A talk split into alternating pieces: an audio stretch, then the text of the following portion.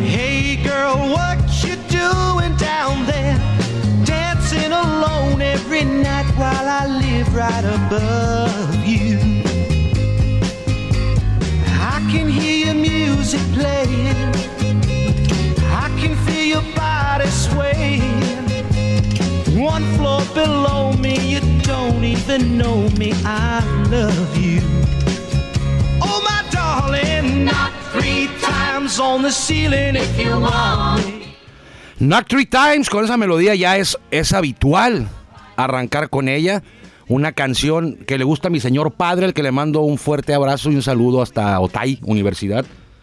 Con eh, Tony Orlando en Down, Knock Three Times es la melodía con la que iniciamos esta edición del lunes 25 de julio de Círculo de Espera Radio, acompañado a mi buen amigo, que ahorita lo van a escuchar ustedes, Juan Vega, transmitiendo totalmente en vivo desde Tijuana, en los estudios de Toros Network, en el estadio del Cerro Colorado, la casa de los toros de Tijuana también. Si usted nos, nos escucha en la radio a través de la 104.9 en Tijuana, también nos puede escuchar en nuestro podcast en Spotify, Círculo de Espera Radio, y también, también en Ensenada, por cierto. Vamos a hablar de la Liga Norte de México, ahora que recuerdo Ensenada. En Ensenada nos puede escuchar la Rancherita 89.1, también transmitiendo en vivo esta señal desde Tijuana, Círculo de Espera Radio. Le agradecemos como siempre a usted, a usted que nos permite a nosotros acompañarlo para hablar de béisbol en este arranque de semana en el que los Toros de Tijuana emprendieron ya su viaje para jugar toda la semana de visita. Primero lo harán de martes a jueves en el glorioso contra el glorioso Águila de Veracruz allá en el puerto para cerrar esta última gira, no penúltima gira de la temporada. El fin de semana en el estadio Domingo Santana, al que apodan también, al que llaman también la Fortaleza, casa del peor equipo de la liga al momento, que son los Bravos de León. Pero antes de proseguir, antes de continuar, vamos a ir primero porque ya aquí está Guillermo Zulbarán, apurándome porque tenemos programa de televisión también. Vamos a ir primero con la mejor voz de un estadio de béisbol en México y es la de Jorge Niebla, el Caifán, nuestro buen amigo, y es un privilegio que él sea el encargado todos los días de abrir la puerta de este espacio. Bienvenidos.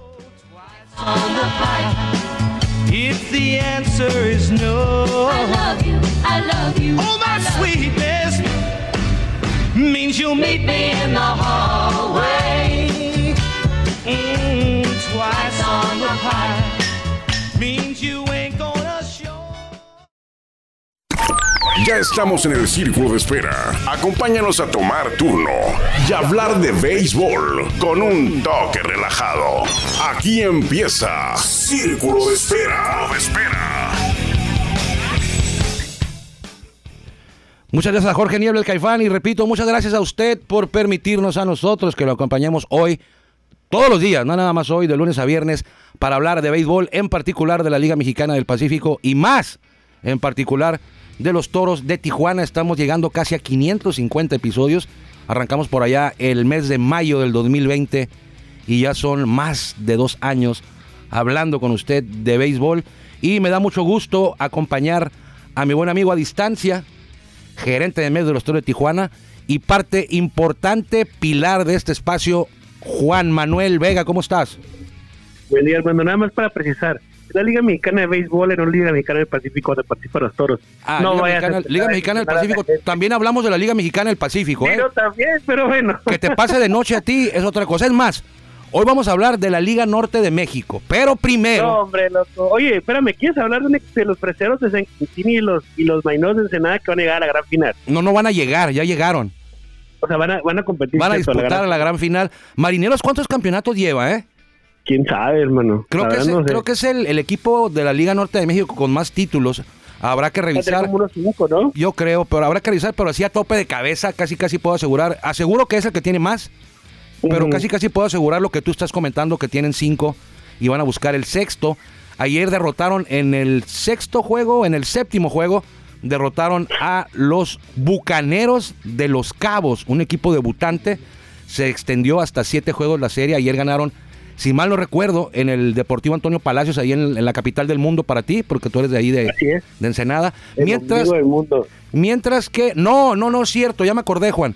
Ayer el equipo que ganó fue Freseros de San Quintín en siete juegos ahí en San Quintín. No recuerdo el nombre del estadio. Le ganaron a Bucaneros. Los marineros ganaron en seis. Y si me equivoco, por ahí me dicen, ganaron en seis el sábado en San Luis, Río Colorado. Le ganaron a los algodoneros de San Luis, Río Colorado para avanzar a la final. Así que la, gran final de la Liga Norte de México va a ser eh, disputada, protagonizada por Marineros de Ensenada y Algodoneros de San Luis. Creo que son ellos dos los equipos con más campeonatos en la Liga Norte de México.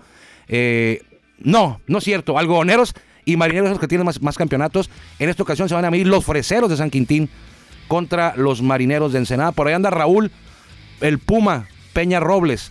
Lo conoces muy bien, él trabaja para los Freseros y nos da mucho gusto que este equipo, eh, este municipio, que no sé si ya es municipio o va a ser municipio de Baja California, vaya a disputar la gran final. Los industriales de Tijuana, pues bueno, no llegaron a ningún lado.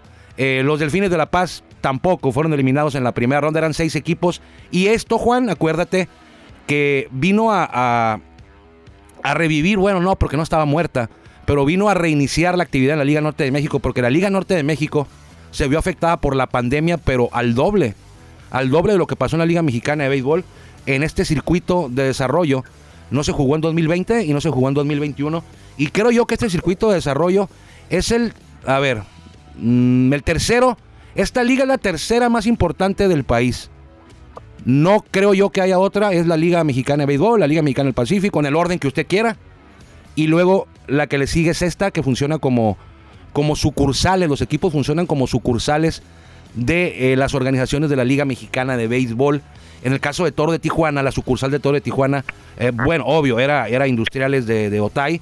Eh, no recuerdo de qué, ah, sí, la de Marinero de Ensenada es, sucursal de los Diablos Rojos del México y de los Guerreros de Oaxaca. Entonces, enhorabuena para Ensenada, que va a estar en otra final. Seguramente ya no va a pasar lo que a ti te caía mal, Juan, de que querías ver el estadio Antonio Palacios lleno. Confío en que así va a ser.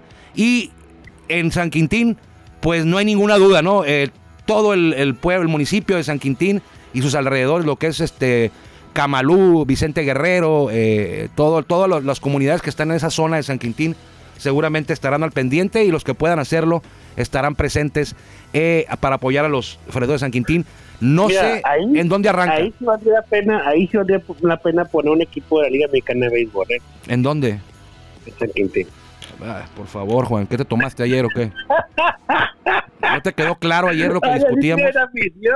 Oye, ayer, ayer, por ayer fue Héctor de Colmo, nuestro compañero de Colmo y amigo de, de Monterrey, este, platicando y diciendo que Querétaro, porque tiene poder adquisitivo, la directiva, una directiva con visión, sí puede llegar a tener llenos del estadio. Y yo sigo diciendo que no. También Bueno. tiene que correr mucho.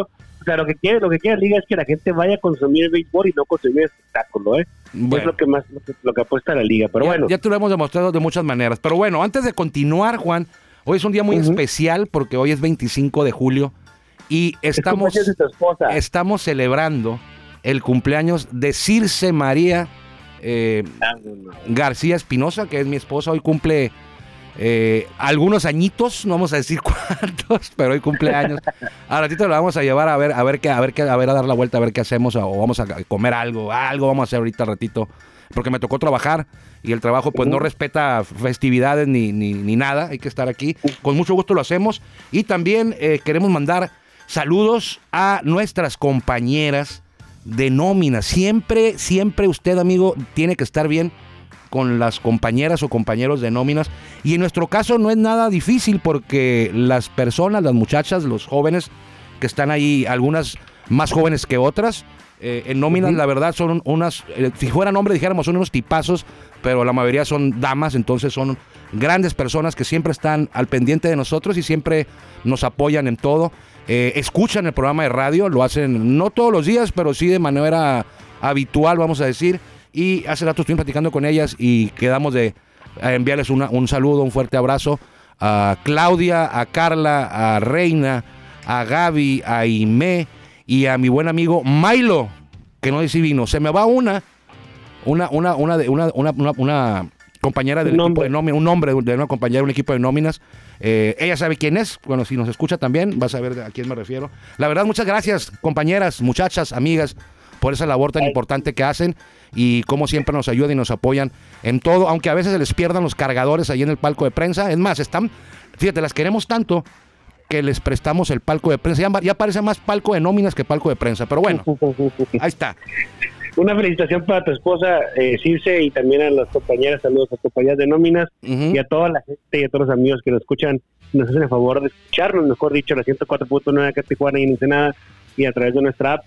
Sin embargo, Armando, pues vamos a temas y en materia, los toros este, fueron, digamos, mm, muy contundentes en esta serie ganada contra los sultanes de Monterrey, Ujú. para no exagerar. Ah, si bien sí. el último juego, el último juego no lo no, no pudimos cargar con la victoria, realmente fue un gran juego, un duelo de picheo Sí. excepcional.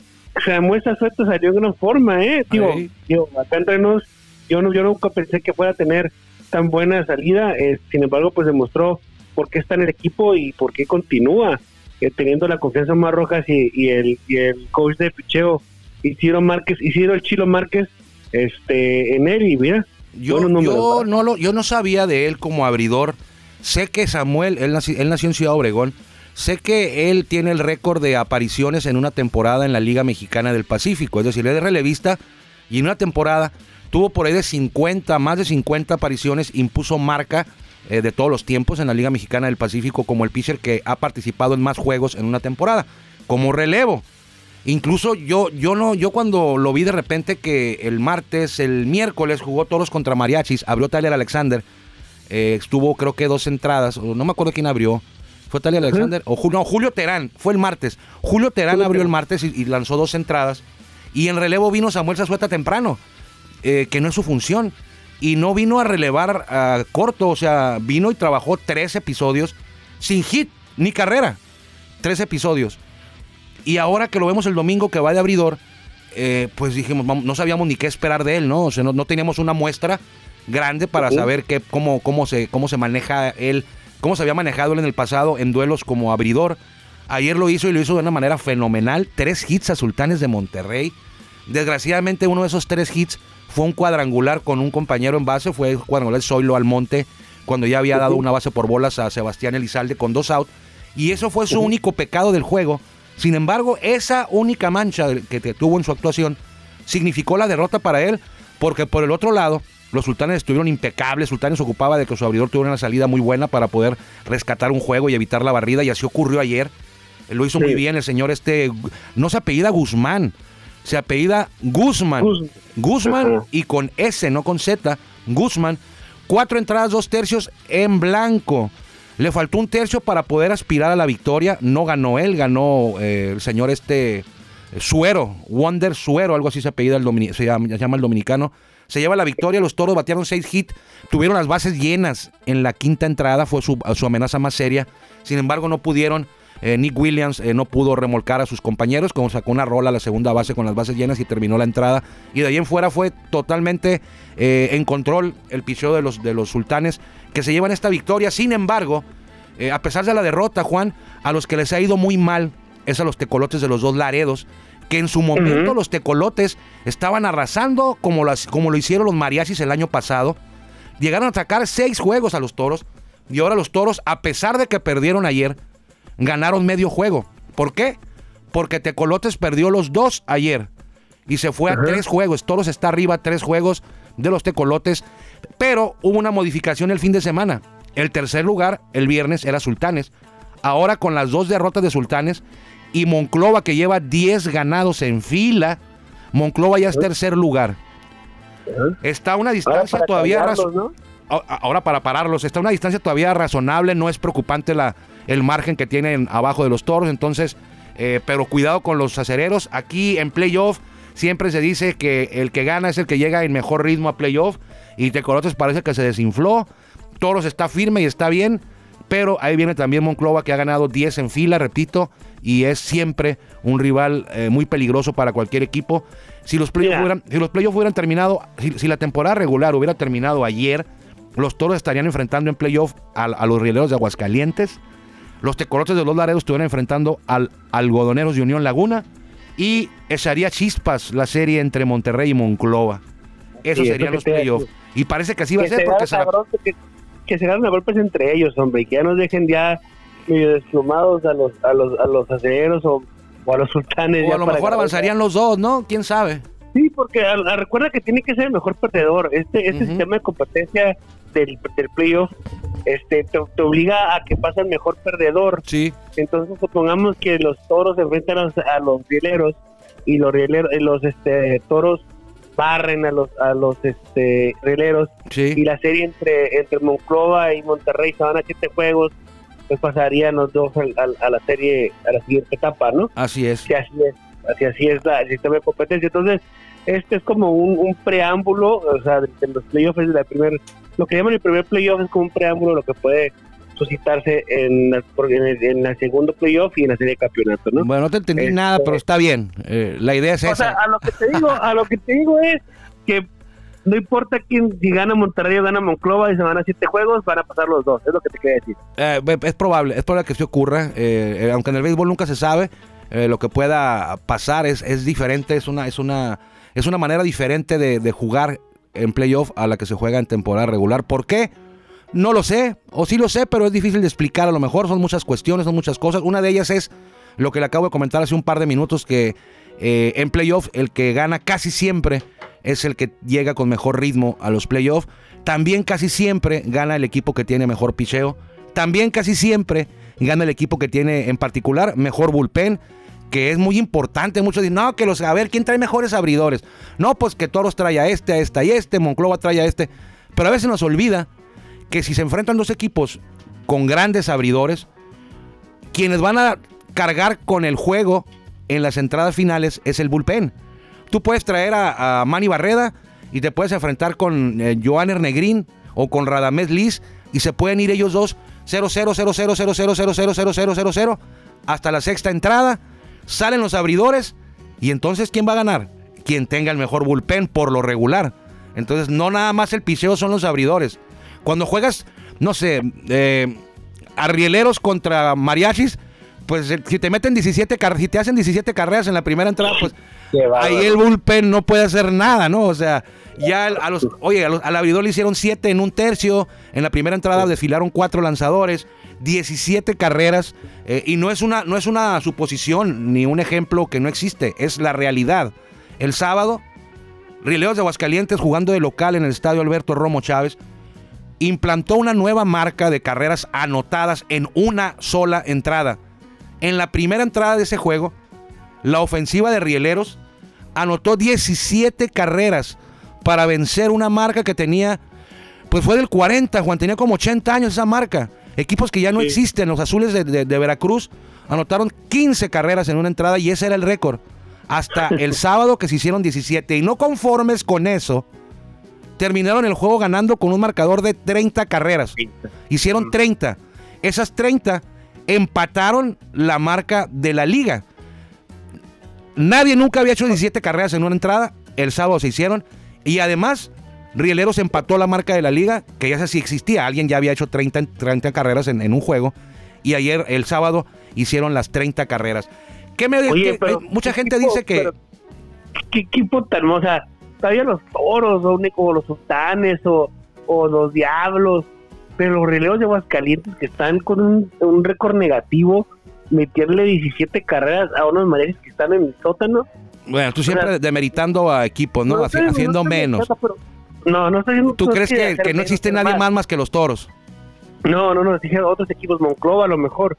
Pero Bueno, Rieleros ba- Rieleros batea. 17, 17 carreras, o sea, no, no lo puedo creer, se me hace increíble, Armando, cuando dieron aquí unos, unos buenos partidos. Sí. Hoy, Pero puede pasar, es, es un accidente, es un, es un accidente. No, no O sea, hay creerlo. gente que aprovechó eso para los golpeadores de la liga. Que, ah, que ahí está, miren nada más, que el, el, el es el nombre del juego y miren lo que ocurrió en Aguascalientes, que la liga... Oye, Juan, hace tres días antes de esos 30 carreras, ahí en Boston los azulejos hicieron como 28 o Exacto. 27. O sea, eso, eso, Juan, mira, para que, para que vean nada más, las 17 carreras en una entrada no había ocurrido desde hace 80 años.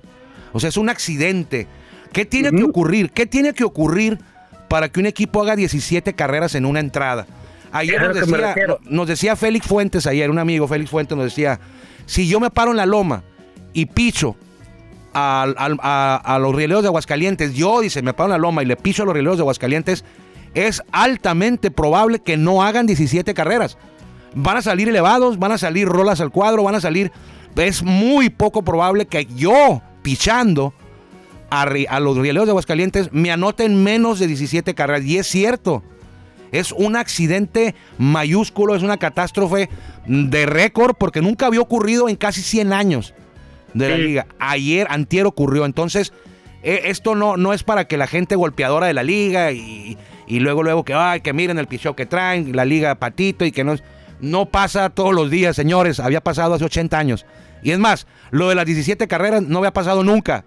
Nunca, nunca se habían anotado Nunca. 17 carreras en una entrada. Sí, Eh, lo máximo son 15. dijiste habían tú. sido 15, sí, y ahora son 17. Y ese récord yo creo que nunca se va, nunca se va a doblar, ¿eh? Ahí va a ¿Quién permanecer. sabe, eh? No creo, hay ¿Quién récord, hay récords que nunca se van a doblar y te puedo garantizar que el récord que nunca uno de los récords que no se va a doblar va a ser ese, el de las 17 carreras en una entrada, Eh, el de Jesús Sommer de 3008 hits, 3007, que es el, el, el jugador que más hits ha conectado en la historia de la Liga Mexicana. Nadie va a llegar a 3000 hits, por favor. Ya no llega ni a 2000 y menos ahora que las temporadas son más cortas, que son a 90 juegos, a 60 juegos y que aparte hubo una temporada que no se jugó por la pandemia y que aparte hubo dos- una dividida, o sea, ya antes jugaban 140 juegos, 150 juegos por allá eh, en los años de cuando dirigía nuestro buen amigo Raúl Cano, eh, que por cierto Raúl Cano le mandamos un fuerte abrazo. Eh, ojalá nos escuche, a veces nos escucha Raúl Cano. Ayer lo vimos eh, muy triste, la verdad, nos acercamos y nos enteramos, él nos comentó que sufrió la enorme y la gran pérdida de un familiar ahí en, en- en su natal Guaymas, Guaymas, Sonora. Eh, nos, nos tocó verlo en el momento casi casi que le habían informado y estaba pues como va a estar, ¿no? Estaba muy, estaba muy triste. Ahorita que recuerdo, lo recuerdo porque él manejó a un equipo que se llamó Ángeles de Puebla y lo hizo campeón. Y ese equipo tiene el récord de más triunfos en una temporada. Creo que ganaron 94, Juan, o 96 juegos. Claro, la temporada era como de 150 juegos, pero hasta ahorita es el equipo con más triunfos de una temporada regular, ese de Ángeles de Puebla que, que haría campeón el gran Raúl Cano. Dice, dice Raúl. Cano, nos dijo, me comentó a mí en corto, que ellos les quedaban por ahí de 12 juegos, Juan, y necesitaban ganar 6 más o 4 más para hacer, eh, implantar otro, otra marca, otro hito de llegar a las 100 victorias en una temporada regular, imagínate, 100 victorias en Sí. una temporada regular. Y cuenta que viajando, no me acuerdo si de Puebla a Veracruz o de, o de Puebla a Minatitlán o algún, algún viaje que se hacían en camión largo, el camión se perdió el control y se volcó. Se volcaron en la carretera. Afortunadamente nadie falleció, pero dice que fueron varios los jugadores que salieron lesionados y tuvo que jugar con bastantes o con varios suplentes el- la parte de la recta final, los últimos 10 o 12 juegos de la temporada regular. Y ahí vinieron muchas derrotas que le impidieron eh, consumar o cerrar o con broche de oro una temporada que es histórica, pero que hubiera sido todavía más histórica con, imagínate, alguien con 100 victorias en una temporada. Repito, Fíjate. eran campañas muy largas. Sí, es lo que te iba a comentar. ¿Cómo ha cambiado la liga y la evolución de la liga? Ujú. 150 juegos, 110, 120 juegos, 90 130, juegos ahora, 60. 90 juegos en estos últimos dos años, ajá. Dos temporadas, 2018, 2001 y 2, perdón, con también Javier Salinas, El este, tuyo. es tuyo. Entonces, a lo que me refiero es cómo ha cambiado que a- hasta hoy estás haciendo la Liga Mexicana de Softball los martes y los miércoles con siete entradas. Está bien, o sea, no sé, no está bien que la Liga quiere innovar y buscar prueba y error. Sin embargo, Armando, yo escuchando de, de, de otros, de- o sea, no nomás de nosotros, de, de, de Guillermo Zurbarán, que él, él, él, él prefiere que sean siete entradas porque se va más temprano a descansar. Yo Sí. hablando ya del tema de béisbol, hay ot- otros, otros, otros, otros, eh, eh, este, digamos, expertos del béisbol también están de acuerdo con siete entradas, Armando. Yo sé que sí. cómo. Yo sé que sí está de acuerdo con no, entrada, no pero por qué, o sea, dices tú, bueno, ¿quieres, quieres hacer más rápido los juegos? No, esa no ¿qué es la manera, esa, esa no es la manera, no, no pongas ese pretexto, o sea, Disculpa, Armando, disculpa, Armando. Ayer el juego, el juego de ayer duró dos horas, dos horas cuarenta, y- 36, dos horas cuarenta y cuatro, dos horas cuarenta y cuatro, y fue nueve, ¿no? Y fue nueve, Y fue nueve. Sí. Hay juegos de siete entradas que duran tres horas y media y son a siete. Sí, O sea, no sí. tiene nada que ver, no tiene nada que ver lo que quieren hacer reducirlo. No, no, no, no, no, no tiene nada, no es el tiempo. No, sí, hay gente que muy, muy orondos, pues. o sea, los cronistas, eh, los gente que trabaja en producción, eh, el fotógrafo del equipo, los mismos umpires, no voy a decir quién, pero me dijeron dos umpires, que ellos están muy a gusto con siete entradas, claro que lo van a estar, van a irse antes a su casa, van a trabajar menos y les van a pagar lo mismo, pero yo no estoy de acuerdo y no me vas a hacer cambiar de mi opinión, así como no estoy de acuerdo tampoco en que haya un jugador en segunda base para arrancar las entradas extras, o sea, o sea, quieren Ah, acabar- que sí, o sea, que se acabe el juego rápido, o sea, no, en Grandes Ligas yo le apago, ¿eh? Cuando van a empezar con su mafufada de poner jugador en segundo, yo le, yo le cambio. Yo lo quito el juego. No, no es béisbol eso. Es un atentado terrorista contra el béisbol. Y lo de siete entradas, lo de siete entradas también. También, o sea, no puedes de repente, y entiendo que la liga tiene sus intenciones, y como dices tú, prueba y error, a veces fallan y lo vuelven a... Hicieron dos temporadas, no estuve de acuerdo, y ellos vieron que no funcionó y lo quitaron. Espero que esto, no espero que no funcione, ojalá funcione, ojalá funcione, pero espero que si no funciona, lo regresen a nueva entrada. No estoy en contra de que, de que la liga, que no quiero que la liga le vaya mal, pero que si no funciona, lo regresen, que se den cuenta que no es, no es por ahí, o sea, no, no es, oye, ocupo juegos que no duren tres entradas, quítale dos entradas, que no, no, no puede ser. O sea, No, que, pues no. que, no, pues sabes que se siguen pasando de las tres, quítale otra, que jueguen a seis. O sea, no, no, no inventen, o sea, no inventen, no puede ser. No es softball esto, no es softball. Pero bueno, y no voy a estar de acuerdo y a mí no me importa quedarme cuatro horas en un juego. Eh, a mí no, me importa, pasa muy poco. O sea, si fuera diario va. Pero ¿cuándo jue- cuánto, ¿cuántas veces ha durado un juego cuatro horas? Este año con los toros. A tope de cabeza, Juan. Dos o tres Yo veces. dos. Dos o tres veces. ¿De cuánto llevamos? De casi 70, 70 y tantos. Sí, y ha pasado dos veces. O sea, no es para que nos aterroricemos de que el, hoy el béisbol es larguísimo. O sea, sí pasa. Pero quien no se quiera quedar, que se vaya a la de su casa. Quien no, se, quien no lo quiera ver, que le apague. Pero no afectes a la afición que nos gusta el béisbol, que nos gusta mucho el béisbol. Y que llegas a lo mejor a la segunda, tercera entrada. Y ya te quedan cuatro entradas. Y va. Sí. Vámonos, Juan. Porque ya me hiciste enojar Bueno, como ya, siempre. ya. Como siempre me hiciste Ya enojar. tan rápido. Ya Ya, tan rápido, bueno. Te saludo desde aquí, desde las Islas Marías, acá, digo, Islas Marietas, pero acá por, por Michigan. Las Islas Marietas, ahí en Nayarit, ¿no? No sé dónde están. no sé dónde están. Muchas Ah, gracias, de- muchas gracias de Juan, muchas gracias a usted también por habernos acompañado, por haber permitido, por usted permitirnos a nosotros que lo acompañáramos en esta tarde de lunes 25 de julio aquí en Círculo de Espera. Si Dios quiere nos encontraremos por aquí mañana para seguir hablando de béisbol a las 2.30 por la número uno y por la rancherita y también por nuestro podcast, un servidor, bueno, el burro por delante no. Mi compañero Juan Vega y un servidor Armando Esquivel, le agradecemos muchísimo que haya estado hoy aquí con nosotros. Que le vaya bien. Gracias por acompañarnos en el Círculo de Espera. Nos escuchamos próximamente. Círculo de Espera.